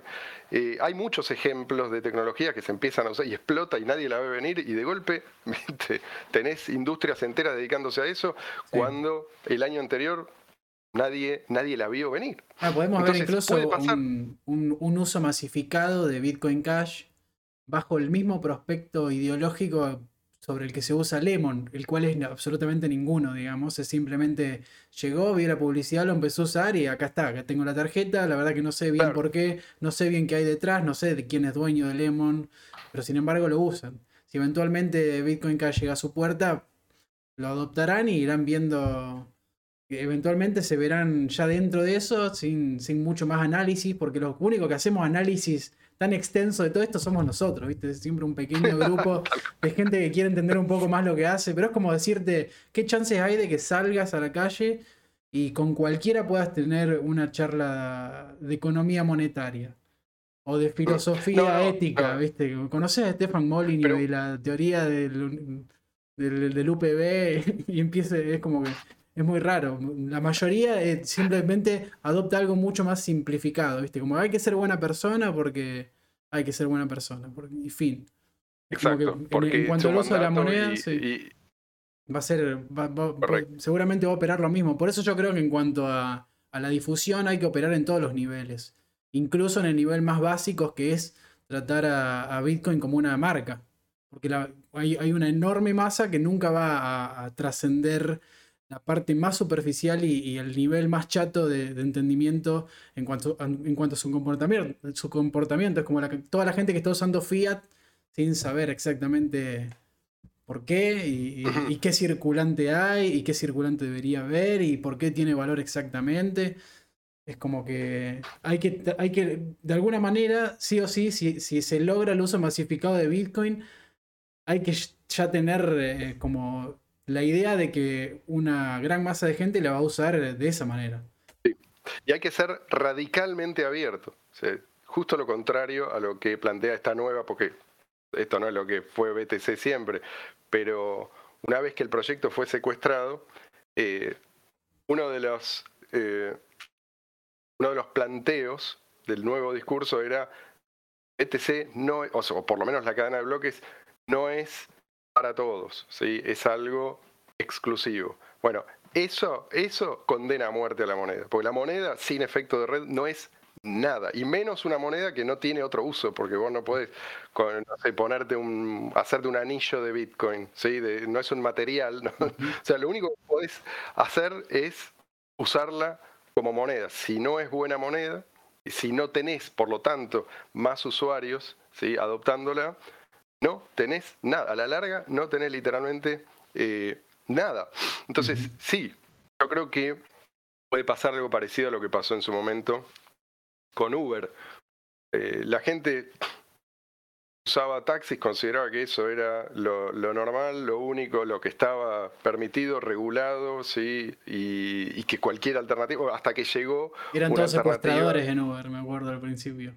Claro, que, que justo Uber, que te da viste, los, los antecedentes del tipo, que te pone, digamos, eh, todo su, su historial de, viajes y qué sé bueno, ese es el peligroso. Ahora, el tipo que tiene eh, un taxi y que, y que está respaldado por una mafia, ese, eh, ese es seguro. Bueno, pero ¿qué pasó? La gente al principio sí usaba, es lo que vos decís, usa el sistema bancario, usa Lemon, qué sé yo, y también por ahí Salemon porque le resulta conveniente bajo determinadas circunstancias, pero también empieza a ver que hay ventajas afuera. Bueno, y en algún momento la gente, y la gente sigue usando taxi hoy, pero cuando la gente descubrió Uber, estoy, no se vuelve atrás, los pelos, ya está. O sea, en el momento que instalaste la aplicación, te diste cuenta de toda la ventaja que tiene, ya está. Si usas un taxi es eh, excepcional. Eh, ponele, o se, quedó con un nicho muy, muy chiquito, ¿no? Qué sé yo, un tipo eh, que sale, no, sé, ni se me ocurre que, pero no sé, yo veo que siguen circulando, así que debe tener alguna utilidad. pero digo, y, eso que estamos hablando de un sistema atacable, fácilmente atacable, comparado con eh, el que creó Satoshi Nakamoto. O sea, eh, es mucho más cuesta arriba para Uber instalarse en un país. Eh, acá, viste, no, tenés que instalarte. La puerta está abierta y la gente sale cuando quiere. Claro, de hecho cada, cada puerta que, le, que abras, por, como decirte, cada persona que metafóricamente evangelices es, ya está, digamos, no, no hay vuelta atrás. Ya descubrió esta herramienta y por más que después eh, eh, te maten a vos y, maten a todo el que representa Bitcoin Cash Argentina, no sigue existiendo Bitcoin Cash. O sea que matar al mensajero no sirve de mucho porque ya mucha gente conoce la herramienta y van a surgir nuevos mensajeros y. Exactamente, es una idea eh, y, y, ya hay, es una idea probada, además, y hay demasiada gente que probó las, mieles de una moneda no estatal. No estatal y no atacable por el Estado. Entonces, ya está, esto no va a morir. Ahora, si esto va a pasar dentro de dos meses, cinco años, mil años, no importa. Yo lo que quiero es asegurarme de que pase cuanto antes y contribuir en la medida de mis posibilidades a que eso, eh, a acelerar ese proceso pero eh, sin, Por eso digo, es importante no centrarse eh, en, el precio, porque si uno está muy centrado, y no digo, o sea, si el precio sube, se dispara y de golpe uno se encuentra con que es más rico que antes y eh, eso lo motiva a salir a gastar, fenómeno.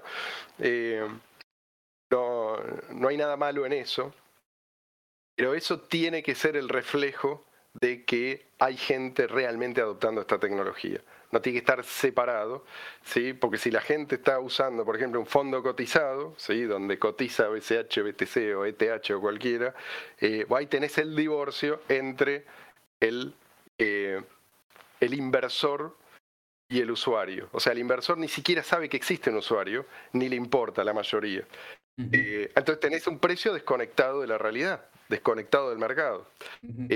Oh, hay que trabajar en la adopción. Para mí no hay, no hay atajos. Sí, además es un precio terriblemente inflado por justamente por, por las mismas posibilidades que, que, abrió de algún lado positivas y de otro lado negativas, porque al ser, un, al ser una tecnología nueva y un mercado con toda una forma nueva, muy pocos imaginan qué puede hacer, por ejemplo, Tether para, para inflar el precio de BTC. O exactamente eh, ¿Qué involucra una stablecoin o, el tener tus fondos en un exchange? Entonces hay un montón de... ¿O qué, cuál es la diferencia entre Proof of Work y Proof of Stake, por ejemplo?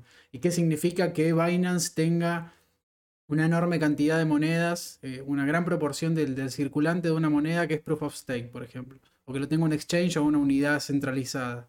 La mayoría como que son, es, es indiferente a eso. Lo único que le interesa es el precio y, eso es lo que hace que, al final de alguna manera termine no trascendiendo. Y eso significa que vas atrás. Ese es el tipo que invierte en Terra, nunca se preguntó de dónde sale ese rendimiento y un día se encuentra con que tiene cero. Esto no es exclusivo de Terra. De hecho, Terra no, es el, no era el peor de los proyectos. Eh, tenía un caso de uso, eh, alguno dirá que era una estafa y nada más, otro dirá que le salió mal, no importa, pero fíjate, eh, si vos en lo único, que, lo único que estás mirando es el chart, podés terminar eh, enterrado, no sé si es un término, pero digo, y esto corresponde, esto corre para, ponele, no sé, Shiba Inu, ¿qué es eso? nadie sabe, no sirve absolutamente para nada, pero hicieron una buena campaña publicitaria y le pusieron un perrito distinto al otro perrito, y ahí está, ¿sí? Eh, ¿Sirve para algo? ¿Tiene alguna ventaja? ¿Sí? ¿No? ¿Es inflacionaria? Sí. Eh, ¿Podés usarla con tarifas bajas? ¿Tiene? No. ¿Tiene su propia red? No. O sea, si haces un análisis, eh, es lo más. Si no es una estafa, bueno, pega en el palo. Y sin embargo. no, es una estafa, pero es algo construido sobre ignorar todos los principios económicos básicos de entrada que no puedes crear valor de la nada, digamos, es como lo, lo primero que se le señala al Fiat y sin embargo hay gente que va y se mete. Sí, sí. El día de mañana, lo mismo que pasa con el dinero fiat, periódicamente, eh, bueno, Shiba Inu, ponele, se desploma. Y va a haber mucha gente. Bueno, toda esa gente, la verdad, lo lamento mucho por ellos, pero no, no cuentan, o sea, no me importan porque no, no, no pesan, no tienen no, no son relevantes. Están jugando otra cosa. Sí. Sí, está, exactamente, están en otra. Entonces, el tipo que nunca invirtió, nunca le importó que yo, pero está usando cotidianamente Bitcoin tal como lo decidió Satoshi Nakamoto, ese tipo vale un millón de inversor, inversores en Shiba Inu. Sí. Eh, ni siquiera te. A ver, está en otra categoría, no se puede comparar. Sí, sí, no, de hecho, en todo caso uno está en positivo y el otro está directamente en negativo, porque ya sí, se metió donde se, metió donde no se tenía que meter. Y lo peor es que hay muchos, hay, hay muchos menos 18 y muchos menores que, tienen acceso a eso y. Sí, pero hay un montón. Yo he conocido pibitos como que me da un poco de pena porque yo me entero ya cuando perdieron plata, ¿viste? Y entonces no. Es como que, ah, no llegué a, avivarlo antes de que se meta. He llegado a, avivar gente, y, a otros que por ahí se meten, he conocido gente que se metió en Ponzi's, y, o que tienen a los padres o, al hermano, viste, metido en algún esquema que, promete algo que no sabes cómo, ah, ah, cómo, cumple. Ahora que decís eso, eh, estoy pensando que por ahí no es que no son relevantes, sino que eh, se puede decir que nos juegan en contra.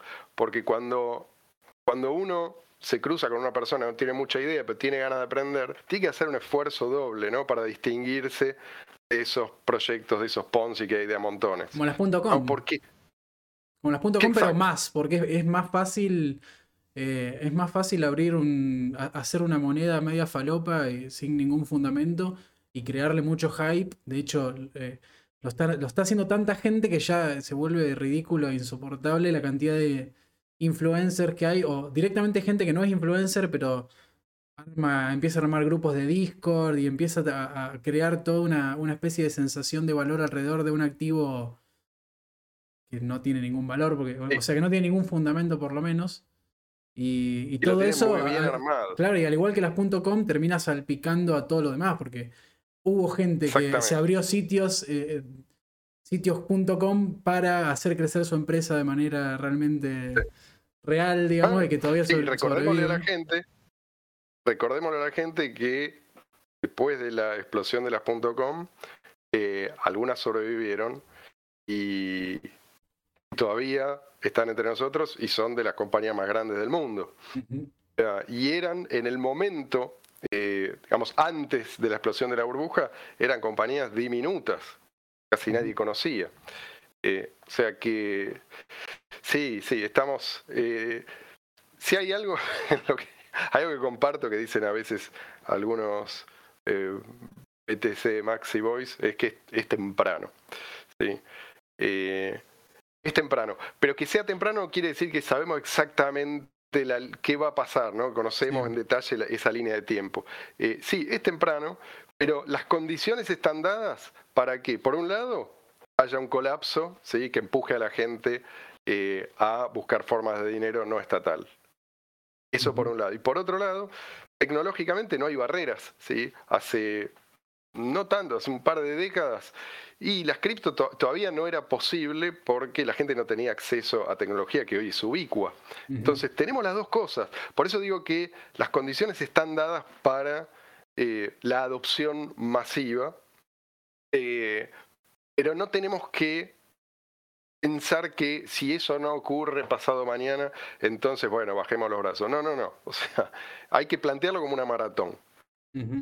Sí, sí. De hecho, esto de que es temprano, muchas veces es como que puede ser algo bueno o malo dependiendo exactamente de a qué apuntamos. Porque yo te puedo decir es temprano, pero al mismo tiempo es un punto clave. Porque el, inicio, viste, es como ganar primera en el truco. Es, es algo que después va a tener...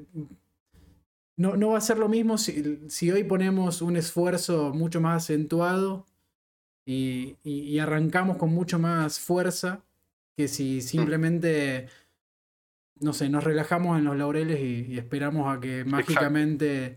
Eh, porque hay, muchos que no, cuando Bitcoin eh, llega a los 100 mil dólares, ahí va a llamar la atención de más gente, entonces más lo van a empezar a usar. Y cuando llegue al millón de dólares, es como y para que llegue, todos tenemos que comprar y holdear. Es como si fuese toda una, una misión así con un más adelante eterno, ¿viste? Que eh, como esto de le voy a dejar a mis nietos una wallet con BTC.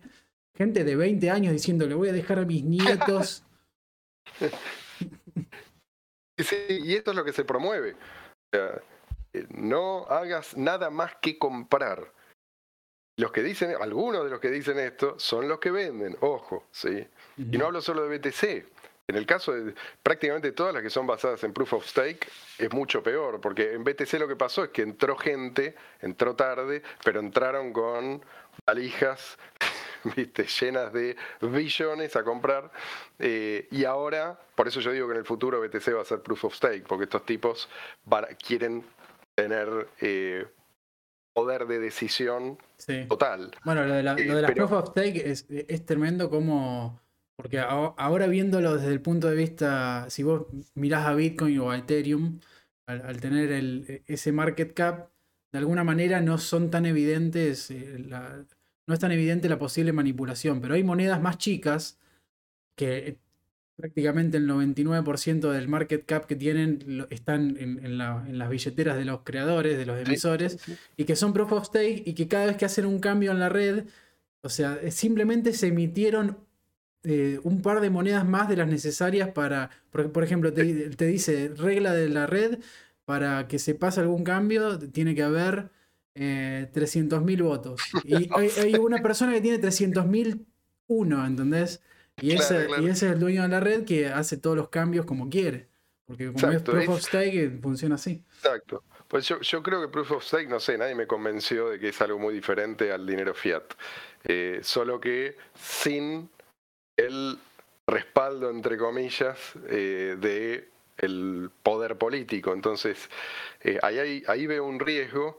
E incluso en, ETH, e que es la más, entre comillas, seria, vos tenés el fondo, tenés la dirección de, de los fundadores, creo que tienen 11, 12 millones de Ethers ahí, ¿viste? y los van, los van vendiendo si, si no recuerdo mal, en el último techo, eh, bajó significativamente, o sea que el techo se lo pusieron ellos. O sea, tienen, pero bueno, esto, esto ponele que puede ser transitorio. Acá el problema es que, si es proof of stake puro, esa gente que tiene control sobre esa billetera, eh, tiene control total sobre la red, no hay contrapeso. Em, pero bueno, quizás esto lo tengamos que descubrir más adelante y la gente tenga que quemarse para entender por qué Satoshi dijo, no, vamos a poner eh, el poder de decisión en manos de los mineros. O sea, no, hay, hay, un razonamiento ahí, no es que el tipo dio con esto porque le gustaba o desperdiciar energía. Sí, además cuando la, cuando la lógica es decide el que tiene monedas, que parecería que es algo que a los amantes del proof of stake no sé por qué los seduce tanto, como que el, solo hecho de tener monedas te da poder de decisión, pero ¿por qué no responder también a la pregunta qué monedas, quién las emite, cuántas, quién tiene cuánto, viste, bajo qué esquema se, se, fueron distribuyendo? Y además, el que tiene más monedas gana en proporción a las monedas que tiene. Es como plutocracia a la enésima potencia. O sea que el que más tenga más va a tener también, eso se va a acentuar, sí. Sí, sí, porque es, en, relación al número de monedas. Y además, esto que vos decís, ¿quién decide? Eso va cambiando todo el tiempo. ¿Y quién decide quién decide? Bueno, Otra para, vez. para eso está el proof of stake encima, o sea, para, justamente para generar esa lógica. Exacto. Y yo, pero yo creo que el éxito de Proof of Stake tiene que ver con que, otra vez, eh, lo que buscan es la ilusión de participación, generar en el usuario la ilusión de participación. ¿Qué hace la gente? Eh, che, ¿cuánto me deja esto? En términos de rendimiento, no de apreciación, sino de rendimiento. Un 10% anual, uh, buenísimo. Entonces lo meten en un exchange centralizado que además son los que, para peor, son los que eh, reúnen la mayor cantidad de estas monedas, porque la gente no quiere tomarse la molestia de eh, hacerlo digamos, de, también de tener su propio nodo ni nada por el estilo. No me está sonando acá, no sé qué. Eh, a ver. Eh, entonces, ¿vos escuchás el ruido que yo escucho? No. No, no lo escucho. Así que. No sé qué carajo es. Eh, cosa pero no lo puedo apagar. Oh. Eh, entonces, claro, esto, esto a vos te resulta familiar, ¿no? Vos pones un plazo fijo, tenés un porcentaje determinado eh, y después te sentís más rico, aunque la inflación este, en el interín te comió todo ese rendimiento. Pero bueno, es a lo que vos estás acostumbrado y la gente, a la gente le gusta eso, le gusta el numerito, eh, cómo, cómo crees, cómo se va para arriba. Y entonces no están pensando, che, esto es mejor, es más seguro, ¿quién decide? No, no. Lo que están pensando es cuánto me rinde, ¿viste? Nominalmente. Eh, entonces, sí, bueno, es algo, es, es una cuestión, eh, es muy difícil porque hay un adoctrinamiento muy profundo, ¿viste? eh, y, y, la gente vuelve a caer una y otra vez. Y cuando vos le mostrás una alternativa, pero sin, sin ese rock and roll, ¿viste? De el, el rendimiento que va cambiando, es como, ¿viste? Pero ¿y esto qué hace? ¿Qué hace esto? Digo, la, los, los, que re responden eso a los Goldbugs, pero el oro ¿qué hace? ¿Lo tenés ahí y no hace nada? Yo no quiero que haga nada. O sea, yo quiero que me permita hacer algo en el momento en que lo preciso. ¿sí? No quiero que el oro se multiplique en mi, en mi caja fuerte. Claro, además, ¿cómo? ¿De dónde sale ese, ese, ese dinero que automáticamente ¡pac! apareció? Esa es la pregunta que no se hacen y que, bueno, la por eso, por eso, eh, de ahí esa, mmm, ¿cómo se dice? Este, este fenómeno de que, que, vemos hace, hace ya muchos años de todos los precios dibujando una curva similar, ¿sí?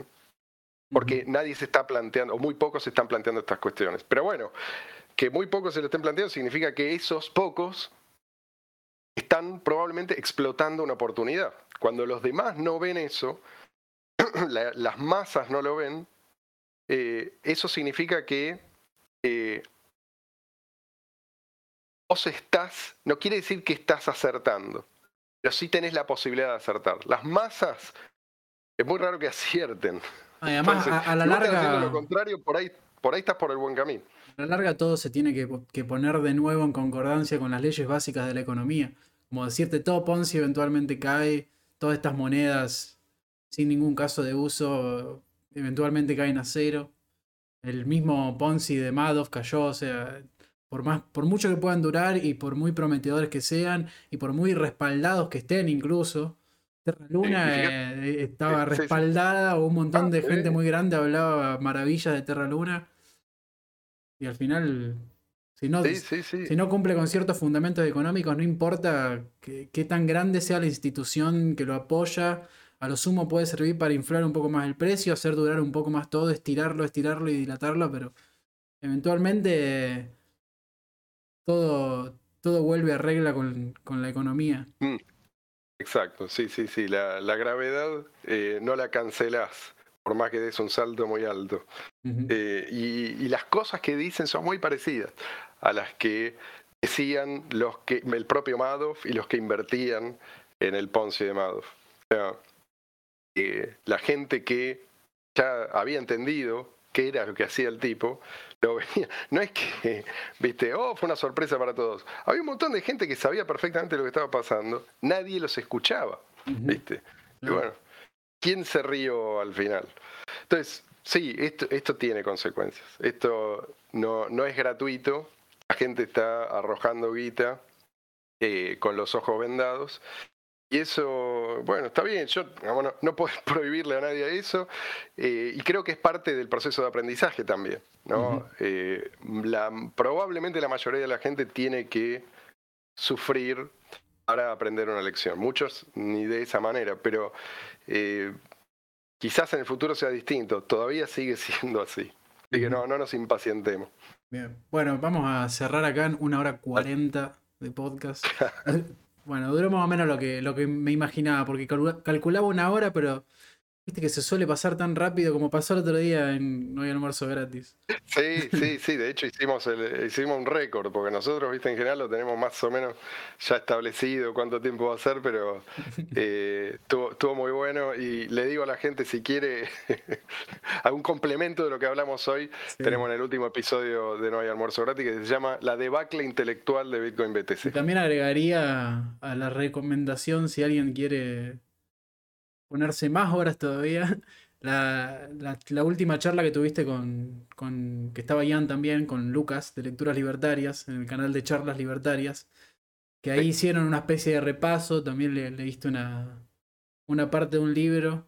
Eh, y ahí profundizamos bastante, respondimos a, algunos de los cuestionamientos. Sobre todo esto de cuál es la, de, de, la mejor moneda que sobrevive y la mejor reserva de valor, viste, todos estos Em, como principios que, que, del lado de BTC como que se, se, quisieron como de alguna manera tergiversar. y, se abandonaron. Eh, y, bueno, ahí, ahí los estamos recordando. Estamos cita contra One More Juan, pusimos a nada menos que a Menger y a Mises. No porque sean, por ahí tiene razón One More Juan, pero One More Juan eh, no me convenció y Menger y Mises eh, sí me convencieron. De hecho, de, ese fragmento yo, yo, lo recortaría y lo subiría porque eh, está bueno y, creo que es como una de, una de las una de las columnas vertebrales principales de todo eh, de todo el discurso maximalista de BTC. sí, sí, sí, probablemente lo, rescate, sí. un episodio entero. Bueno, buenas noches, gente. Disculpen el internet. Quedaron ahí unas 12 personas. En algún momento había 29, 30, pero mi internet fue tan. insultó a todo el mundo de manera tal, tan grosera que muchos se tuvieron que bajar y lo van a ver después en YouTube. pero bueno. Está bien. Después vamos a tener más reproducciones en, donde sea que lo suba. Sí. Bueno, buenas noches, gente. Eh, que tengan todos una buena semana. Gracias por la invitación, che. Siempre es un placer estar acá. hasta la próxima. Bien, ahí estamos.